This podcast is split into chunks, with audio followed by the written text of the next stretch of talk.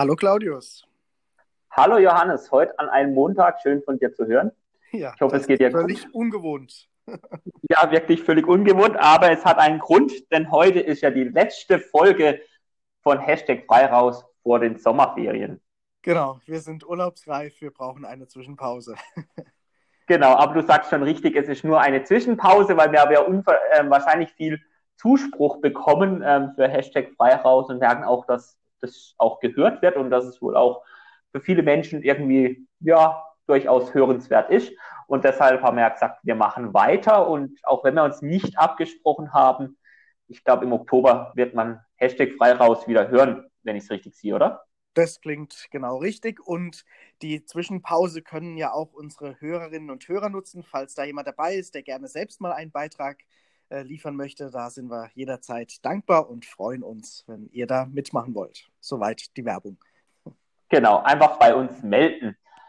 Ja, Johannes, aber ich muss auch sagen, mich freut es natürlich, dass die ähm, HörerInnen ähm, wirklich ähm, auch Interesse zeigen an Hashtag Freiraus, aber ich habe so das Gefühl, ähm, dass dieses Hashtag Freiraus auch für mich ganz positiv ist. Ich weiß nicht, wie es dir geht, aber vor allem bei PriesterInnen privat, ähm, wir erzählen da, wie es uns geht, aber oftmals habe ich das Gefühl, das ist schon fast eine Selbsttherapie was wir da tun. Jetzt vielleicht ein bisschen überspitzt gesagt, aber mir tut es echt gut, ähm, einfach mal darüber auch zu sprechen, was mich so beschäftigt, ähm, gerade in unserer Kirche, was es heißt, Priester zu sein, wie sich unsere Kirche entwickelt oder auch nicht entwickelt. Ich weiß nicht, wie es dir da ähm, dabei geht. Da geht es mir genauso und ich glaube, nicht nur uns geht so, sondern auch viele, die irgendwo in der Kirche aktiv sind, ehrenamtlich oder hauptamtlich, denen geht es ja ähnlich, dass da auch vieles nicht immer einfach ist und dass es dann vielleicht auch gut tut, wenn es mal irgendwo einen Platz hat, wo es auch benannt wird. Und uns verbindet ja wahrscheinlich mit allen HörerInnen, dass wir trotz äh, so mancher Last oder manchem Schwierigen doch auch noch dabei sind und gerne dabei bleiben, hoffentlich.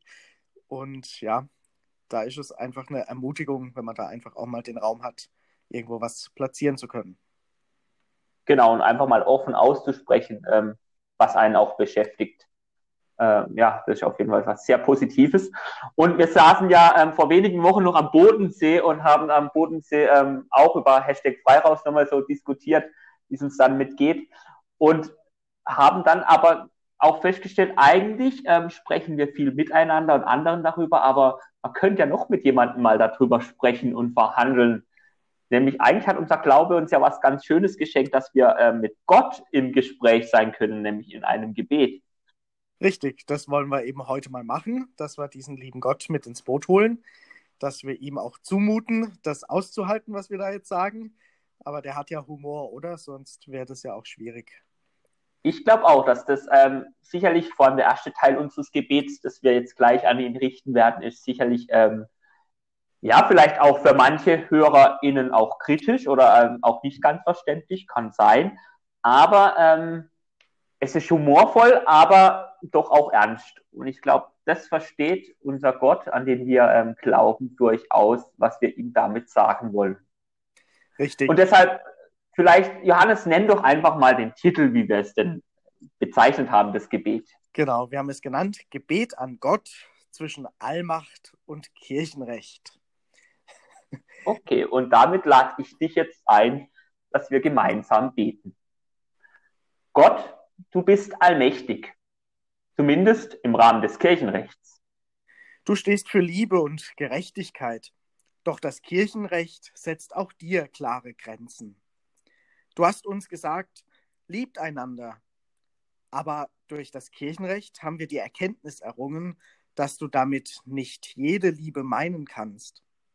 Ja, Gott, du bist wirklich allmächtig, zumindest im Rahmen des Kirchenrechts. Du hast uns gelehrt, dass alle Menschen gleich sind und ein Recht auf Gerechtigkeit und Gleichberechtigung haben.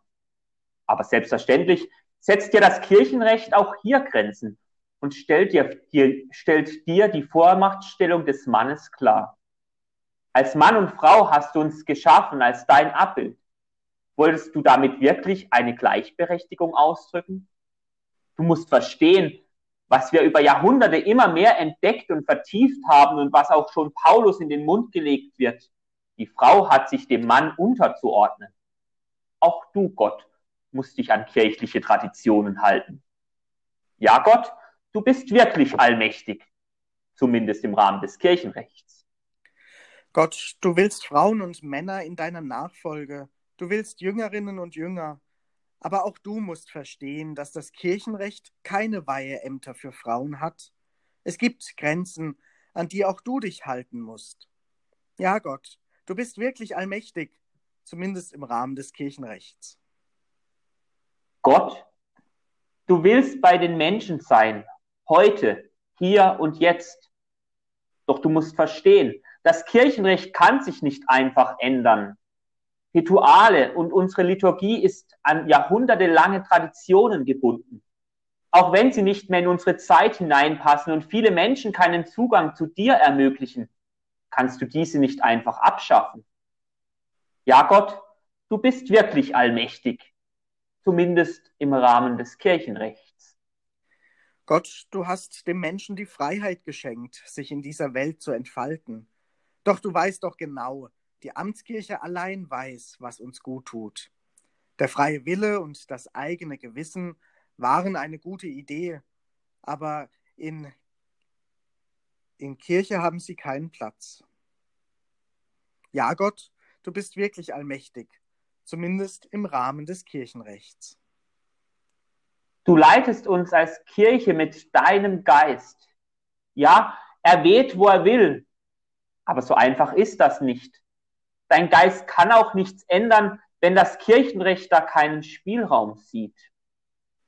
Dein Geist wirkt halt nur im Rahmen des Kirchenrechts. Gott, unsere Kirche macht es uns nicht leicht. Gott, deine Botschaft ist gut. Sie kann unsere Welt verändern. Sie kann die Menschen ermutigen und bestärken. Sie hat die Möglichkeit, die Gesellschaft zu einer Gemeinschaft zusammenwachsen zu lassen und die Welt zum Frieden zu führen. Du bist in dieser Botschaft gegenwärtig. Wann endlich verändern wir unsere kirchlichen Strukturen, die deiner Botschaft so oft im Wege stehen? Wann endlich haben wir den Mut, den Rahmen des Kirchenrechts und der Tradition zu weiten? Wann endlich begreifen wir, dass unsere Strukturen den Menschen und deiner Botschaft dienen müssen? Wann endlich vertrauen wir wirklich deinem Geist deiner Allmacht und deiner Liebe.